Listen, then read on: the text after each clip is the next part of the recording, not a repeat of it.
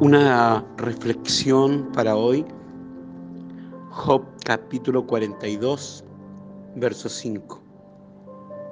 Algo que yo he llamado la sintonía de Dios.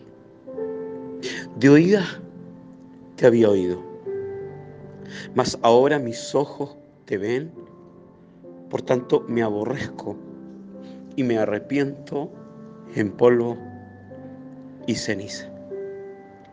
No sé si te ha pasado que más de alguna vez, cuando esperas que las cosas vayan bien, pareciera que es al revés, todo está en tu contra, las cosas no funcionan, antes bien hay más dificultades. Da la sensación que es como que Dios se haya olvidado de nosotros. Lloramos más de alguna vez. En otras nos quejamos y en algunas instancias podemos llegar a decir, ¿qué tan malo he hecho para merecer esto? No nos damos cuenta que es Dios formando nuestro carácter, preparando nuestra vida para la próxima temporada. No nos damos cuenta que es Dios quien nos prepara para lo que Él tiene preparado. No nos damos cuenta que hay un propósito tan grande de parte de Dios para nuestras vidas. Porque solo miramos nuestra realidad y en perspectiva hacemos que nuestro problema sea mucho más alto y mucho más grande de lo que es realmente. Pero cuando adoramos a Dios, en medio de las dificultades. Cuando adoramos al Señor en medio de los problemas.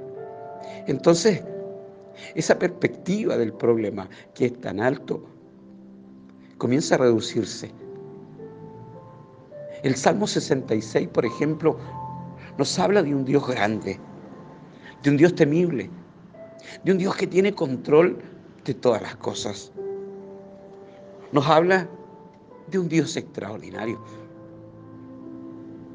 de un Dios todopoderoso, que ha creado los cielos, la tierra, de un Dios que tiene dominio sobre todas las cosas creadas. Job, en los días de su dificultad, no lograba entenderlo. Sin embargo, Dios estaba allí. A cada paso que él daba, cada situación que venía, en el fondo eran las manos de Dios. Era su gracia lo que lo sostenía. La escuela de Dios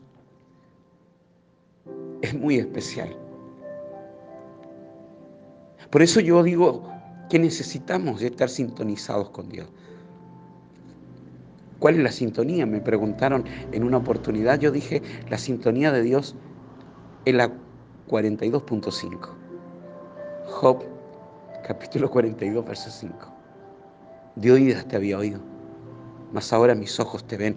Hasta ese día, Job no había conocido del todo a Dios. Pero en medio de la crisis, en medio de los problemas y en medio de las pérdidas importantes, él logró identificar, logró entender, logró conocer a, a un Dios que no conocía logró descubrir un Dios que él nunca había visualizado. El Salmo 100 dice que entremos en su presencia con cántico y con acción de gracia. De manera que la entrada a la presencia de Dios es la gratitud. Entonces me pregunto, ¿por qué no dar gracias por lo que estoy viviendo? ¿Por qué solo dar gracias por lo bueno? ¿Y por qué no dar gracias por esto que no es tan bueno? ¿Por qué no dar gracias por las lágrimas que hoy me tocaron vivir? ¿Por qué no dar gracias por el desprecio que recibí? ¿Por qué no dar gracias por aquella cosa, aquella situación que no parece tan cómoda? Cuando aprendo a ser agradecido y cuando doy gracias a Dios aún por aquellas cosas pequeñas, un pan en la mesa, el hijo, la casa, el perro, el gato. Cuando doy gracias por las cosas pequeñas. Generalmente nos desgastamos por lo que no tenemos y no agradecemos lo que tenemos. Y Dios está interesado en que pasemos esta prueba y que pasemos esta dificultad. Porque hay un tiempo de verdad muy especial para nosotros donde Él nos preparó. Todo este tiempo ha sido la escuela formativa de Dios, ha sido el proceso de Dios, ha sido como Dios nos quiso llevar hasta esta instancia para mostrarnos, para mostrarnos su gracia, su bondad y para mostrarnos que adicionalmente, por último, hay cosas sobrenaturales que Él va a hacer. En el caso de Daniel, aunque todas las cosas están en su contra, Él no deja de orar. Aunque hay una sentencia de muerte, Él abre sus ventanas para orar al Dios de los cielos. Y aunque la muerte lo está acechando, Él no cambia, no deja de orar. Como lo hace habitualmente, tres veces al día, cierra las puertas, abre sus ventanas y ora al Señor. Y en esa oración hay un grito de confianza. En esa oración hay un grito de esperanza.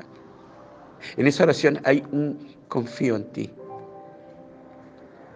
Esa oración será escuchada más tarde cuando Él sea llevado al foso de los leones y los leones hambrientos se comporten como gatitos y no le toquen un pelo. Preguntarle a Sadrán, Mesach y Abednego que son sometidos a un horno de fuego calentado siete veces y que ni un pelo de su cabeza, nada, ni siquiera un pelo con olor a quemado. Y caminan dentro de un horno de fuego y el rey pregunta, ¿no echamos a tres y hay cuatro? ¿Qué semejante al Hijo de los hombres? Dios está en medio de tu realidad, Dios está en medio de tu vida. Él camina contigo. Él está allí. Lo sobrenatural de Dios es la especialidad. Lo imposible son la especialidad de Dios. Este es un día para creer, este es un día para amar, pero es un día para confiar. Y entonces, una vez que entendió, una vez que comprendió Job su realidad, entonces dijo, me aborrezco. Y se arrepintió de haberse quejado y de haber culpado a Dios. No culpemos a Dios. Él está obrando. Como dice una alabanza, aunque no pueda ver, yo sé que estás obrando. Dios les bendiga, Dios les animo, yo les animo a que puedan creer que este es el día en que Dios creó para ti y que aunque las circunstancias no sean las más favorables, puedas creer que Dios lo va a cambiar. A partir de ese día, Dios restituyó a Job el doble de lo que él había perdido. Dios es Dios de restitución y Dios te restituirá al doble todo lo que has perdido. Considera entonces lo que has perdido, multiplícalo por dos, porque eso es lo mínimo que Dios te restituirá. Bendecido día desde la casa del rey. Un pastor, un amigo. Bendiciones. Pastor Elías.